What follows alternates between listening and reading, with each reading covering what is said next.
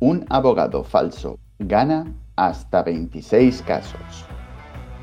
Llevar una tarjeta navaja en la cartera, hasta 30.000 euros de multa. El chemsex, fiestas de sexo y drogas sin control. Todo esto y más a continuación. Empezamos. Nivel de mierda, capítulo 24. Detenido un falso abogado en Kenia que ganó 26 casos sin formación legal. Perfecto. Ahora tenemos abogados falsos que hacen mejor el trabajo que los abogados de verdad. Qué curioso.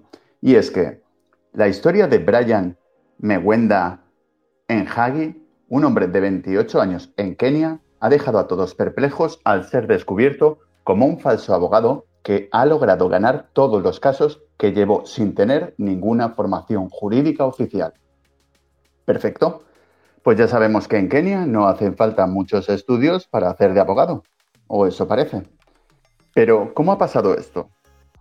En Haji se había hecho pasar por abogado y representó a 26 clientes en el Tribunal de Apelaciones y el Tribunal Superior de Kenia, logrando la victoria en todos los casos. La estafa fue descubierta cuando otro abogado, con un nombre similar, Brian Mawenda en Wiga, eh, discúlpame, tú que eres abogado de verdad, se percató de la suplantación de su identidad. Bueno, por lo menos le han descubierto. Pero a ver, si nuestro amigo se ha hecho pasar por abogado y encima ha ganado todos los casos, joder, algo de mérito también tiene, ¿no? El falso abogado, bautizado por algunos como el Mike Ross de la vida real, en referencia al personaje de la serie Switch, engañó a todos con una apariencia de profesionalidad sin poseer una educación en derecho ni una formación oficial. Utilizó todos los datos del abogado legítimo para solicitar un certificado de práctica al Colegio de Abogados de Kenia y, finalmente, el verdadero Brian notó la manipulación en su cuenta. ¡Qué crack! Encima de su plantación de identidad, se libra de todos los casos. ¿Qué opináis? Pueden caerte 30.000 euros de multa por llevar esta tarjeta en tu cartera. Está totalmente prohibido. Bueno, eh, vamos a ver qué dice la noticia, que después de algo de paja indica lo que no podemos llevar en la cartera. Se trata de las navajas plegables en forma de tarjeta que se encuentran vetadas por el artículo 36.10 de la Ley de Seguridad Ciudadana. Joder, ¿ahora ya tenemos tarjetas navaja? ¿Pero en qué puto mundo estamos viviendo? ¿Dónde ha quedado el sitio para las tarjetas importantes? ¿La del supermercado? ¿Para los descuentos? ¿La de la seguridad social? Por si tienes que aplastar algo en mitad de la noche. Pero eso sí, os informo que si te cogen con una de estas maravillas de la tecnología, la multa oscila entre 601 y 30.000 euros. Vamos, que espero que esta moda de mierda pase y que llevéis al menos tres billetes de 200 y algún euro suelto para pagar por el premio, si la lleváis y os pillan. Pero, ¿qué opináis de esta nueva moda de la tarjeta navaja? Chensex, ¿solo drogas y sexo?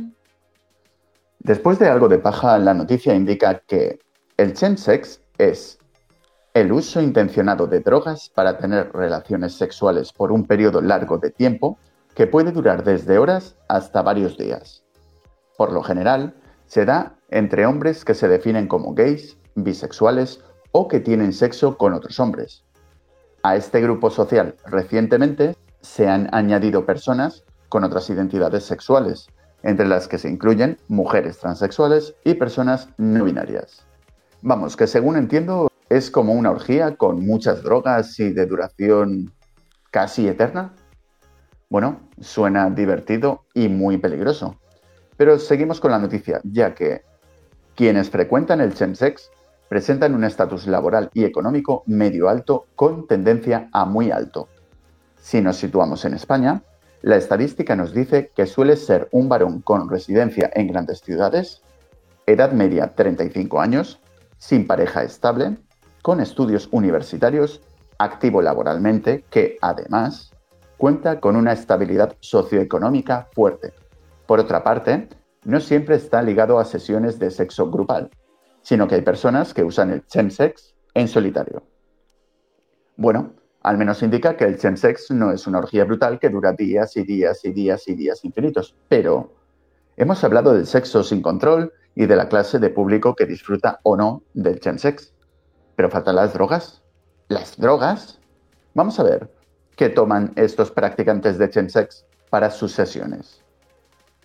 Según un estudio, las sustancias más habituales asociadas al fenómeno son la mefedrona, la metanfetamina, el GHB o GBL, la cocaína, el popper, ketamina, éxtasis o MDMA y alguna medicación para la disfunción eréctil.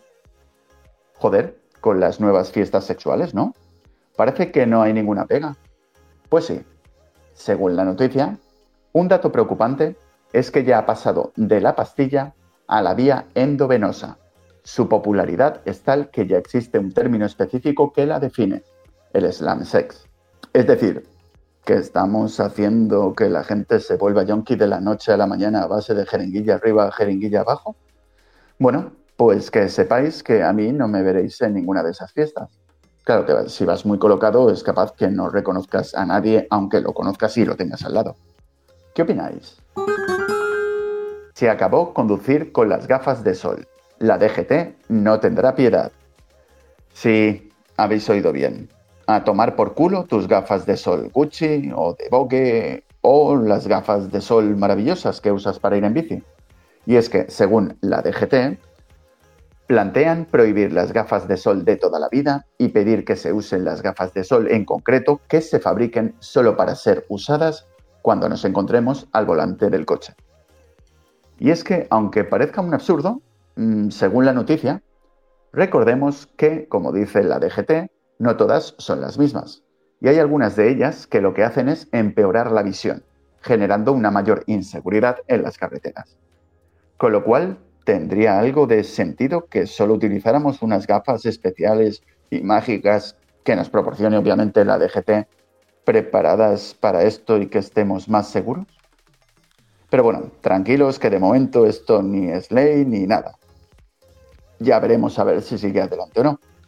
Pero de momento podéis seguir llevando vuestras gafas, inclusive ¿no? del souvenir de la playa, para conducir. Y hasta aquí el nivel de mierda de hoy. Espero que os haya gustado. Si os ha gustado, por supuesto, pulgar arriba, compartirlo y suscribiros, que somos alguno más que la semana pasada, pero espero que seamos algunos más la semana que viene. Podéis escuchar a Plastrap en YouTube, Anchor, Spotify, Google Podcast, Apple Podcast, Podimo y algún que otro podcast. Y recordad que no todo lo dicho es verdad y no todo lo que digo es mentira. Hasta la próxima.